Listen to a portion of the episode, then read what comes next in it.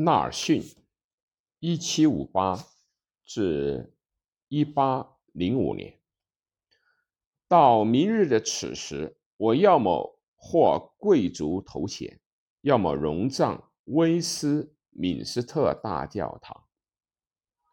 霍雷肖·纳尔逊与尼罗河河口海战的前夜。霍雷肖·纳尔逊是历史上最富胆识的海军指挥官之一，他连战连胜，战功赫赫，在法国大革命时期和拿破仑时期确立了英国的海上霸权。在他的时代，纳尔逊颇受崇拜，虽然其复杂的爱情生活广为人知，但1805年他在特拉法加角打败法西。联合舰队使英国免遭侵略，从此广广受赞誉。在胜利前夕，光荣战死的他，为自己的英国战斗英雄的万神庙赢得了一席之地。十三岁那年，小纳尔逊的海军舰长叔叔带着他随李治号战舰一同出海。随后的八年里面，纳尔逊在西印度群岛和远征北极的经历中，学会了海军军官的必备技能。二十一岁那年，他成为了新钦布鲁克号护卫舰的舰长。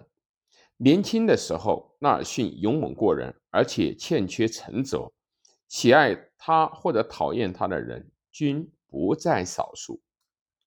一七九三年，英国与尚在大革命中的法国开战。纳尔逊被派往地中海。次年，他在卡尔维包围战中被敌军炮击弹起的石块击中了脸部，失去了右眼。一七九五年的三月，他指挥配备六十四门重炮的阿伽门农号冲锋在前。俘获两艘法国战舰。新任地中海舰队的统帅约翰·杰维斯爵士的到来，大大的助了纳尔逊一臂之力。杰维斯给了纳尔逊充分的自主权，让其与生俱来的领导才能得到充分的发挥。后来的圣文森角之战，纳尔逊冲在阵前，带领船队先后俘获了西班牙战舰。圣尼古拉斯号与圣约翰号，此前从未与纳尔逊同等军衔的军官如此身先士卒。这场胜利为他赢得了公众的赞誉，骑士身份与海军少将之位。尽管有纳尔逊这般声名显赫的将领，英军水兵普遍士气低下。一七九七年十。一七九七年间，时有兵变。纳尔逊奉命指挥提修斯号，又一次带着阵前带领突击队冲锋陷阵。纳尔逊强大的人格力量赢得了军心，提振了士气，将众将士感于其英勇无畏，称之为纳尔逊精神。纳尔逊在突袭圣克鲁兹的行动中负伤，右臂被截肢。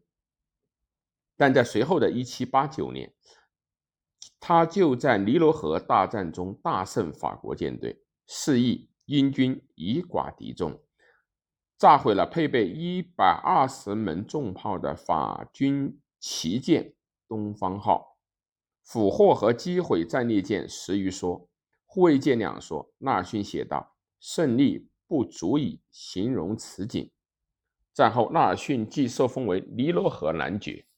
全欧洲都在关注这场战争，而英军的卓越表现大大鼓舞了反法同盟。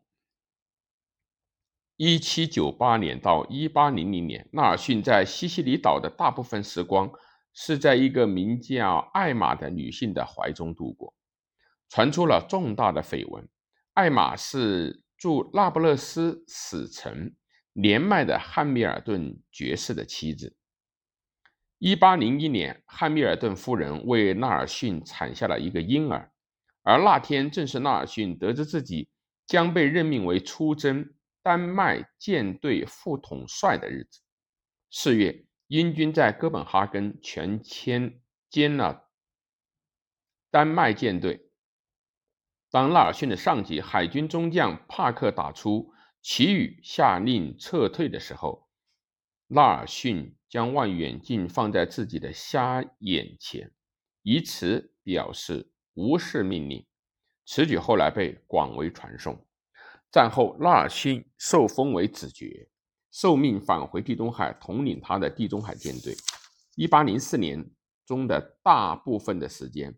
他在大西洋上追击法军，英国大众为之倾倒。荣归伦敦后，无论他到哪里，民众皆夹道欢迎。